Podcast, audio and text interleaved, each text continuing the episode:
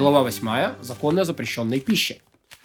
А, э, сухую жилу бедра запрещено есть, это чистой скотины, дикой твари. И также э, падали к трейфе. Одна, оно относится также к зародышам, э, как посвященным, так и святыням, которых едят, так и святыням, которые не едят. И это применяется к жиле на правом бедре и на левом бедре. Тора запрещает жилу на суставе бедра, как сказано, который сустава бедра. Остальная же часть жилы, выше сустава и ниже сустава, а также жир на, на этой жиле запрещены в пищу лишь по словам мудрецов. Жир. И есть две жилы. Внутренняя прилегающая к кости, она запрещена Торой, внешняя она запрещена по словам мудрецов. Съевшего от внутренней стороны жилы на суставе бедра поряд по Торе. Если он съел с другого места внутренней э, жилы или со внешней, его приговаривают к порке за непокорность. А какое минимальное количество съеденного? Соливку. А если кто съел э, жилу на суставе бедра целиком, даже если она меньше, чем соливку, его порят, поскольку это жила отдельная вещь, брия. Э, вот. Съевшему соливку от жилы левой ноги и оливку от жилы на суставе правой ноги. Даже съевшему а, а, а, обе жилы целиком, даже если они вместе меньше, чем соливку, дают 80 ударов плетью. Окей, две порки по 40 ударов, потому что нарушил двойное нарушение. Для птицы нет запрета за сухую, на сухую жилу, поскольку у нее нет сустава бедра, а бедро у нее вытянуто. Если же обнаружится птица у бедро, которая подобна бедру скотины, а есть там сустав, то ее сухая жила будет запрещена в пищу, но за съевшего ее не порят, потому что не прописано такое в Торе. Если у скотины сустав бедра вытянуты, как у птицы, ее сухая, то ее сухая жила запрещена, но съевшего его не порят. Съевший сухую жилу нечистой скотины или дикой твари освобожден от наказания, поскольку этот запрет не относится к нечистому, а только к чистому виду. А, и не подобен он евшему прочие части его тела, поскольку жилы считаются мясом, как мы разъяснили, а съевший жир с этой жилы подобен съевшему ее мясо.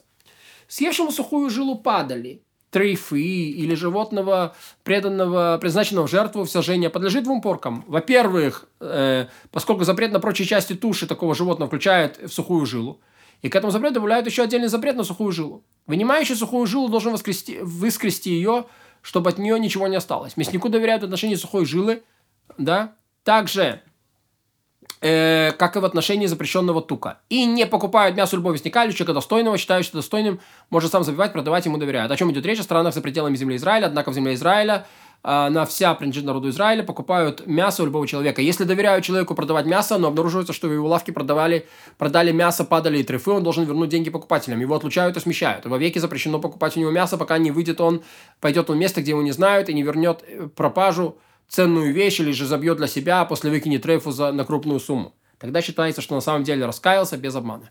Если купил мясо, оно было послано с невеждой, ему можно доверять.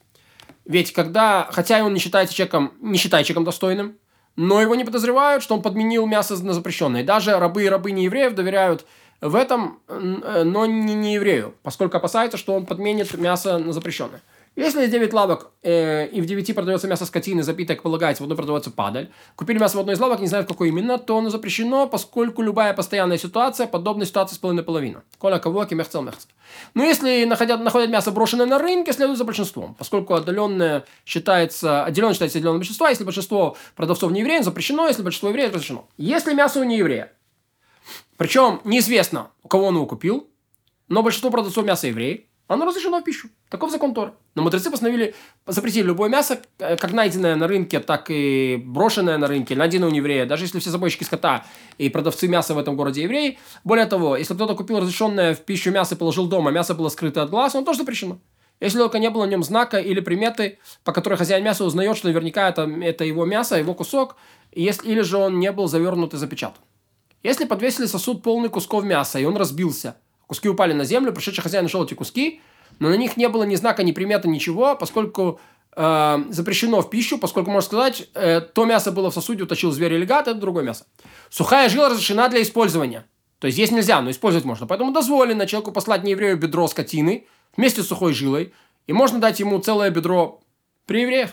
И не опасаются, что эти евреи поедят его, прежде чем будет вынута жила поскольку ее место заметно. Поэтому, если бедро разрезано, не следует давать это не еврею при евреях, пока не вынут жилу из опасения, что пойдет мясо еврея, прежде чем жила будет вынута. Везде, где в Торе сказано «не ешь, не ешь, ты не будет съедено», не будет едома, как запрет в пищу, так и запрет любого использования. И если только не уточнить Писание, подобно тому, что оно уточняет относительно падали. Как сказано, никакой падали не ешьте. Пришельцу отдайте. Тук и сказано, а тук падали, э, и тука из растерзанного зверем может быть употреблен э, на всякое дело. Чтобы не ешьте, потом написано, что можно это самое. А есть его не ешьте. Или, если не уточнит э, устная Тора, что-то разрешено для использования. Например, ползучие, кишучие и кишачие гады, кровь, орган живот, живого животного, сухая жила, согласно традиции, разрешено для использования, хотя запрещено в пищу.